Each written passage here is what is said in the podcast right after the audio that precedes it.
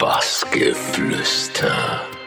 Hallo, hier ist der Moritz von Nacktstudio und ich erzähle euch heute im Interview mit Bassgeflüster, wie unser Modelabel entstanden ist. Dann starten wir in eine neue Folge vom Bassgeflüster Podcast. Ich sitze jetzt hier gerade in Berlin neben Moritz. Er hat das Nackt-Modelabel aus Berlin ja äh, nicht nur entworfen, sondern ist auch Inhaber davon. Moritz, erstmal hallo und danke, dass du dir die Zeit genommen hast. Hallo. Moritz, du bist Gründer und Besitzer von Nackt, haben wir ja gerade schon geklärt. Ähm, war das so, dass Mode für dich immer schon was war, was dich inspiriert und begeistert hat? Ähm, nee, eigentlich überhaupt nicht. Also ich hatte relativ lange mit Mode nichts zu tun und habe ähm, damals bei so einem Herrenausstatter dann irgendwann mal gearbeitet als Praktikant, glaube ich, damals.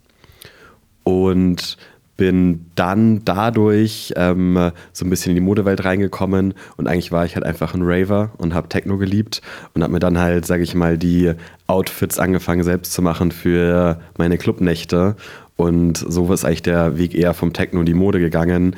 Ich habe ja auch kein Modedesign studiert, äh, sondern Medienpsychologie und ähm, komme eher von der Richtung und habe mir das dann alles so Step für Step mit der Mode selber beigebracht. Ja, da werden wir gleich noch äh, genauer drauf eingehen, aber du hast auch gesagt, durchs, äh, du bist durch Studium nach Berlin gekommen, bist auch äh, in diese Clubszene eingetaucht und das ist ja auch konkurrent oder passt ja auch gut zur Mode und vor allen Dingen die, die ihr macht oder du machst. Erzähl doch mal so ein bisschen auch, wie, was begeistert dich so an dieser Clubkultur, an diesem, an diesem Undergrounding? Also generell einfach mal die Vielfalt, so dass sich jeder, ganz viele Leute ziehen sich ja unterschiedlich an und ähm, ich sag mal so, da gibt es natürlich Sachen, die dann mehr mein Stil sind, mehr der Stil vom anderen und mich haben halt, sag ich mal, die Leute halt im Berghain und in die, sage ich mal, der harten Technowelt im Tresor und in der Griesmühle und so und die Leute, die da halt so waren, die haben mich halt besonders begeistert, begeistert weil ich halt den Stil äh, von denen am schönsten fand und dann habe ich auch aus, sag ich mal, der Szene und von den Leuten meine Inspiration genommen und äh, so halt dann das Label kreiert. Jetzt muss man sich das ja so vorstellen. Ich glaube, jeder hat ja eine so eine Sache, wo er so angefixt wird. Ja, also bei mir war das auch elektronische Musik und dann versuche ich ja genau diese Musik irgendwie zu finden. Und genauso kann ich mir vorstellen, du hast irgendwo in einer Berghain-Nacht mal ein Kleidungsstück gesehen, wo du gesagt hast auch, hey, das ist äh, nicht schlecht. So in die Richtung möchte ich mir auch gern was zulegen. Und dann hast du wahrscheinlich auch unzählige Nächte verbracht, um irgendwas zu finden, was in die Richtung geht und hast festgestellt, ja, gibt's eigentlich gar nicht, oder? Ja, also so ist das Ganze tatsächlich auch entstanden. Also ich meine, inspiriert wird man jetzt von Filmen, von anderen Leuten, wie du schon gesagt hast. Aber wirklich, sag ich mal, die, äh, der Anfang war eigentlich der, dass ich was wollte, was ich nicht kaufen konnte. Und ich hatte jetzt auch nicht das Geld, um mir jetzt irgendwelche teuren Designerklamotten zu kaufen, weil es gibt schon auch tolle Sachen, aber die sind meistens halt sehr, sehr teuer. Und wie gesagt, ich war damals ein armer Student äh, und ähm, habe es mir dann versucht, selbst zu machen, so eine Nähmaschine und hat auch echt ganz gut geklappt. Genau, du hast es schon angeschnitten. Das fand ich dann so spannend. Also zum Beispiel einer meiner besten Freunde, der hat Modedesign studiert. Da weiß ich, wie schwierig Schnittmuster und auch generell so Schnitte sind. Ja, und dann sagst sagst du, ja gut, du warst damit eigentlich so nie so richtig in Berührung, hast dann im Baumarkt alles eingekauft und an der Nähmaschine, ich glaube, von deiner Mutter dann dich ausprobiert. Wie bringt man sich sowas bei? Also wirklich YouTube-Videos und unzählige Nächte dann äh, durchgemacht? Genau, also YouTube-Videos tatsächlich. Auf YouTube kann man bis zu einem gewissen Grad einiges finden, so, aber muss auch ganz ehrlich sagen, wenn es dann spezifisch wird, hört es auf YouTube auch ganz schnell auf, gerade wenn es so darum geht, mal so eine Nähmaschine zu reparieren oder äh, bestimmte Sachen, die findet man auf YouTube dann plötzlich auch nicht mehr. Ja, recherchieren, irgendwo hatte ich natürlich auch meine Grenzen, also ich muss auch ganz ehrlich sagen, so am Anfang, ich hätte jetzt keinen Mantel nähen können oder keine Hose, so, da hätte ich einfach die Knowledge nicht, aber so für, also ich sage mal, ja, für die Designs, die ich gemacht habe, hat es halt gepasst. Ähm, ich war ja so, sag ich mal, sehr mit so Elastic Stripes und dann dazwischen aber noch Leder. Ich habe damals ganz viel Leder genäht, was eigentlich auch echt ziemlich schwierig ist zu verarbeiten, aber irgendwie hatte ich das raus und ich hatte auch zum Glück eine ziemlich gute Nähmaschine und dann ging das so Step für Step eigentlich ganz gut voran. Kannst du dich erinnern, wie lange hat es wirklich gedauert, als du einen Teil in der Hand hattest, wo du gesagt hast, ja, das ist es? Ja, also eigentlich war das schon das erste Teil, das ich genäht habe, wirklich. Ich habe das zweimal genäht, das erste Teil, weil wie gesagt, ich habe damals bei diesem Herrenausstatter gearbeitet und da waren ganz viele Modedesigner drin, die praktisch als Stylisten dort gearbeitet haben. Und ich kam mit diesem ersten Teil, kam ich dann praktisch zu denen und die haben alle so gesagt, so, boah, wer hat denn da geholfen? Ne? So, und, und ich war so, oh, habe ich alleine gemacht. So, und die äh, konnten es gar nicht glauben, dass ich das praktisch alleine gemacht habe. Dieses, dieses Piece, das war so ein ärmelloser Cardigan, der, den ich auch immer noch habe, äh, den ich auch teilweise noch anziehe, wenn ich mal feiern gehe. Und ich habe jetzt schon die nächste Version, die noch besser aussieht. Aber damals, meine Verhältnisse, war das schon sehr gut und das war schon eigentlich das Piece, wo ich dann gleich gesagt habe, oh geil, funktioniert, kann ich weitermachen.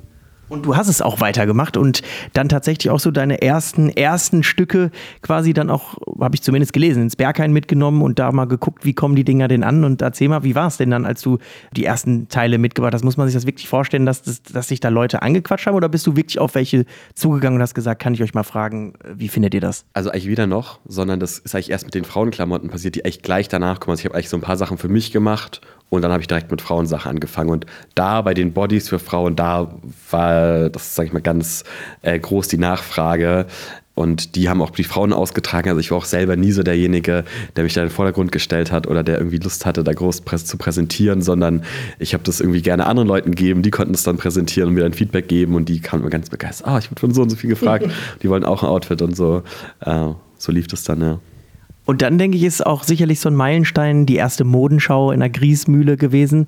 Ich weiß nicht, wie, wie kam das zustande? Habt ihr euch da auch äh, aktiv drum bemüht? Und erzähl mal so ein bisschen von den Erinnerungen, die du von diesem Tag noch hast also wie die zustande kam, war fängt so, dass wir in der Griesmühle irgendwann waren und dann hat, glaube ich, damals Ronja, ähm, hier äh, Nicolina, hat damals dem Besitzer von der Griesmühle mein Label gezeigt auf Instagram oder die Bilder, die ich damals hatte. Da gab es noch nicht viel Label damals. Ich habe, glaube ich, 2000 Follower gerade. Und der hatte gesagt, yo, finde ich cool, lassen wir es zusammen starten. Und dann waren wir eine Zeit lang in der Griesmühle da fest stationiert und dann ist so die Modenshow gekommen, muss auch ganz ehrlich sagen. Also das war eigentlich, diese Modenshow war, glaube ich, bisher in der Nackthistorie das Geilste, was wir gemacht haben, weil wir darf, also für die Verhältnisse, dass wir halt so klein waren, halt eine riesen Modenshow gemacht haben. Also da waren, glaube ich, tausend Leute da. Wir haben das halt ganz cool marketingtechnisch gemacht und es war auch, sag ich mal, for free, also, also per Einladung praktisch. Und da haben wir echt sind viele, viele, viele Leute gekommen und ich hätte mir niemals gedacht, äh, dass es so eine riesen Show wird. Also das war schon echt, echt ziemlich cool, ja. Wir werden im Laufe des Interviews ja auch noch äh, darauf zu sprechen kommen, dass es mittlerweile nicht mehr nur um Mode geht, sondern auch äh, zum Beispiel der nächste Step, auch Partys äh, Thema sind. Ihr habt ja dann auch 2019 die Nacktloft-Party gemacht. Erzähl mal was darüber. Ja, die waren crazy. Das waren so die ersten Partys, die wir gemacht haben. Da haben wir so eine Industrieloft von einem Freund bekommen. Das war eigentlich sein Office. Und ähm, in seinem Office haben wir dann alle Tische zur Seite geschoben, haben das mit Ikea-Matratzen voll gemacht und es war dann der Darkroom. Und dann hatten die Leute da auf den Tischen, wo er normal arbeitet, tagsüber, äh, hatten da Sex. Und äh, in diesem Mittelloft-Ding war halt dann eine große Techno-Party. Und das, das war, war crazy, wenn man alles selber organisiert hat und die Bar selber aufgebaut hat. Und es waren halt auch so sehr so Underground-Partys und hatten auch keine ordentliche Garderobe und so. Da lief auch vieles schief, aber es hat halt auch irgendwie so ein bisschen den Charme, dass es halt nicht professionell war, sondern so richtig, richtig schön, äh, eigentlich privat halt noch war. Das Ganze könnt ihr jetzt auf jeden Fall getrost äh, behaupten, dass das Ganze sehr professionell geworden ist. Ihr macht auch Partys, äh, habt ihr glaube ich schon im Haus 33 Nürnberg zum Beispiel, Distillery Leipzig, Anomalie Berlin. Äh, ich habe auch sogar gesehen in meiner Heimatstadt im Perlenkind Essen kommt jetzt was. Also das heißt, im Grunde sind wahrscheinlich, so wie ich es wahrnehme und verstehe, auch noch mehr äh, Showcases oder, oder Partys von euch geplant. Genau, wir haben jetzt, äh, glaube ich, ein fast vierköpfiges Event-Team oder fünfköpfig, äh, die praktisch immer auf verschiedenen Städten sind. Unsere großen Städte sind gerade natürlich Berlin und Hamburg. Und wir machen aber, wie gesagt, deutschlandweit Partys und jetzt auch wirklich europaweit. Also äh, ich hab, war gerade in Paris und habe da eingetroffen. Wir machen wahrscheinlich im August in Paris eine Party. Dann in Bu Budapest, glaube ich, haben wir bald eine. Ich, also ich komme da auch gar nicht so richtig mit mit den ganzen Partys. Ich mache das, wie gesagt, auch nicht. Das macht der Noah alles. Und ja, aber das ist auf jeden Fall weltweit Partys geplant und ja. Und nebenbei habe ich auch gehört, als wir, oder als wir uns unterhalten haben im Vorfeld schon Booking-Agentur und auch Tattoos plus Musiklabel noch dazu. Magst du zu den Punkten auch noch mal kurz äh, was sagen, was genau das äh, beinhaltet?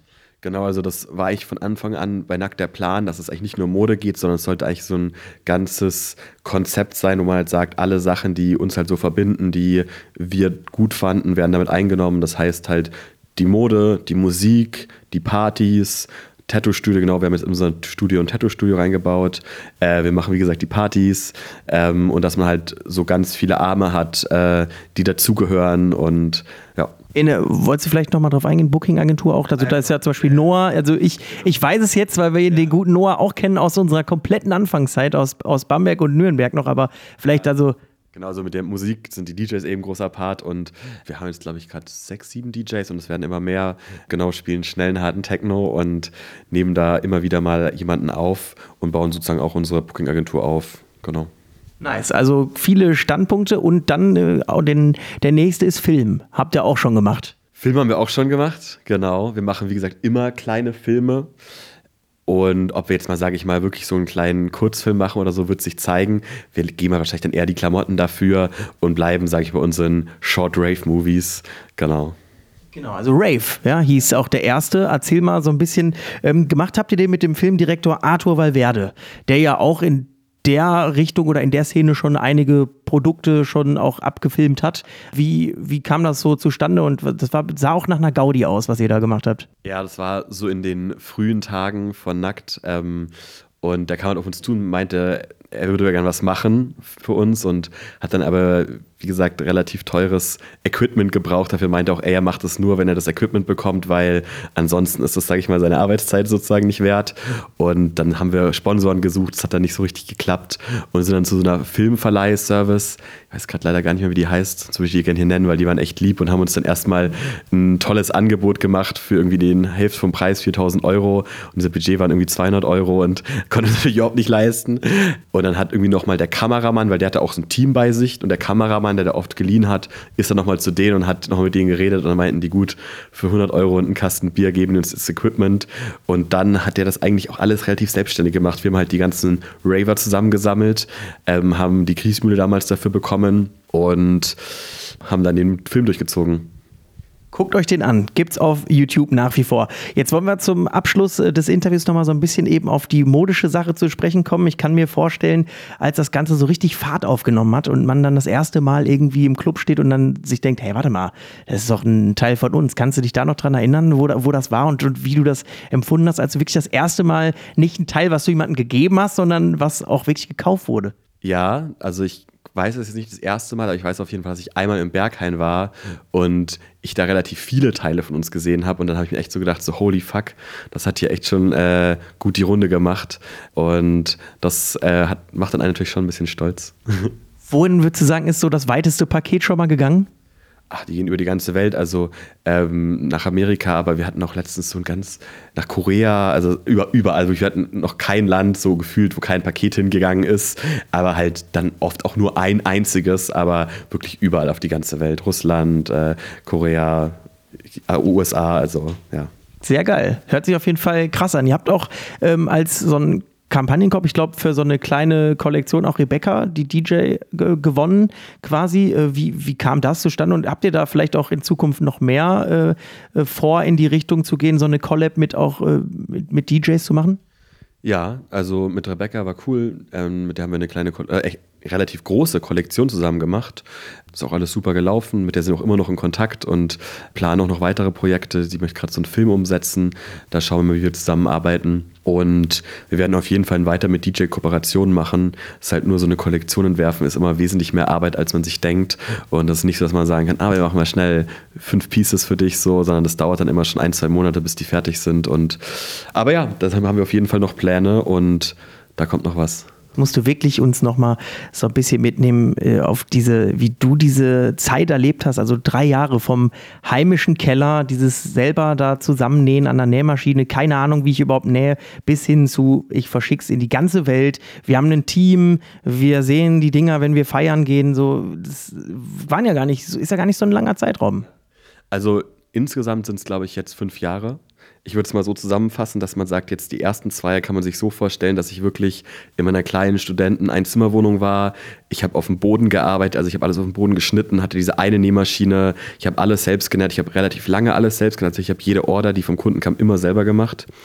Und da war ich dann, wie gesagt, ein, ein, zwei Jahre war ich dann in dieser Wohnung bis ich dann in meine nächste Wohnung gekommen ist, die jetzt auch nicht so sonderlich viel größer war. So eineinhalb Zimmer, das ist jetzt die, in der wir sitzen. Hier hatte ich dann, wurde das dann schon ein bisschen so vom Kunstprojekt hin zum wirklich so einem, einer Modeidee erstmal. Da hatte ich dann auch so die erste ein oder andere Mitarbeiterin mal. Das waren damals immer Praktikanten, ne, die mir oder Freunde, die mir ausgeholfen haben. Und da habe ich dann schon wirklich Orders bekommen, so damals, also in den ersten ein, zwei Jahren, habe ich echt keine Online, ich weiß gar nicht, ob Online-Store hatte, so, aber dann ähm, habe ich schon die ersten Orders auch bekommen, hatte einen Online-Store, so einen provisorischen und habe ab und zu mal ein Shooting gemacht. Das waren dann auch, würde ich sagen, nochmal so ein, zwei Jahre. Und dann ging es jetzt praktisch vor einem Jahr und ein paar Monaten eben in die Sonnenallee in das richtige Office. Der Noah kam dazu und viele, viele andere Mitarbeiter, die auf dem Weg noch waren. Und da würde ich mal sagen, hat es dann nochmal so ein bisschen eine Professionalität angenommen. Und jetzt, seit so einem halben Jahr oder seit einem Jahr, geht es nochmal so ein Level up man sagt, es geht ja wirklich auch ums Unternehmertum und es geht darum, das Geld ranzuschaffen, um Mitarbeiter zu bezahlen. Und äh, das ist jetzt nicht nur noch, sage ich mal, Larifari, wir machen jetzt mal irgendwie coole Mode und freuen uns und machen Techno-Partys, sondern es geht auch schon darum, ey, wir müssen über das, das Überleben, das äh, ja, das Bezahlen der Leute und auch das Wachsen. Und das ist auch eine ganz spannende Phase. Also, es, äh, glaube ich, gerade dem Noah macht das sehr Spaß, das Unternehmertum. Ich bin immer noch so der Kreative, mache den kreativen Part, aber so würde ich das sehen. Und ich denke mal, dass in dem Jahr sich auch noch extrem viel tun wird, weil das eigentlich so wie so ein Zug der Fahrt aufnimmt. Und am Anfang ging das alles ganz, ganz langsam. Jetzt kommen so Step für Step, kommen die Sachen immer schneller. Wir werden immer mehr Leute, immer craziere Projekte, mehr Partys und da kommt auf jeden Fall noch einiges auf uns zu. Moritz, jetzt musst du auch wirklich an der Stelle nochmal sagen, Dinge, die hypen, ja, die werden natürlich auch gerne nachgeahmt. Und ich weiß nicht, wie du es empfindest, aber ich habe schon das Gefühl, dass ich zuletzt so zwei, drei andere Firmen oder Brands gesehen habe, die auch versuchen, in die Richtung zu gehen. Ist das was, was dich ärgert oder eher auch stolz macht? Also es gibt da einiges. Es gibt da wirklich, ähm, also ja, also chinesische Firmen, die unsere Produkte komplett kopieren, also wirklich eins zu eins die Produkte kopieren. Das ja, ärgert einen kurz, aber ehrlich gesagt gar nicht mal so, weil, ja, solange du nicht die Reichweite hast, verkaufst du die auch nicht. Dann gibt es eine Praktikantin, die wirklich einfach unsere Sachen hart kopiert, also die auch diese Silberschnalle einfach kopiert. Das würde ich jetzt nicht mal sagen, dass es mich ärgert, aber ich finde es halt schon dreist. Also, das ist schon so eine Sache, wo man sich halt denkt, yo, so, und die war, ich hatte war mit der voll cool und die hat halt echt auch guten Job gemacht. Deswegen war es auch so ein bisschen persönlich leider traurig, dass es dann so, so eine Kopie im Endeffekt war. Und dann gibt es noch relativ viele, die ähnliche Sachen machen. Da muss ich aber sagen, yo, wir haben jetzt das Rad auch nicht neu erfunden. So, Klamotten ähneln sich halt immer irgendwo. Und wenn jetzt jemand sagt, ey, er nimmt auch Elastic Stripes her und ich kenne ein paar Marken, die uns sehr, sehr ähnlich sind, ich bin denen nicht böse. Also so, ja, warum auch? Da muss, sollte man seine Energie nicht hin verschwenden. Ich denke mir auch immer, jedes Mal, wenn ich sowas sehe, denke ich mir, ey, wir stecken die lieber die Energie daran, geile Party zu machen, geiles Produkt zu machen, anstatt jetzt irgendwie da einen Anwalt zu suchen und die irgendwie zu verklagen. Das ist nur schlechte Energie und so lieber auf die positiven Sachen konzentrieren. Am Ende setzt sich Qualität durch, habt ihr ja auch gemacht.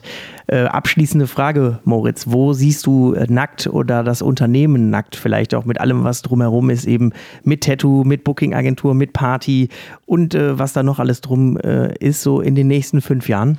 Gute Frage. äh, nächste fünf Jahre. Also ich glaube, party-wise werden wir auf jeden Fall uns halt auf die großen Städte konzentrieren, weltweit und werden halt wahrscheinlich auch in die USA gehen, nach Frankreich gehen, nach in die Niederlande gehen. Da sind wir eh schon dran und aber halt wahrscheinlich auch in den asiatischen Bereich rein und werden dort in den großen Städten halt größere Partys machen.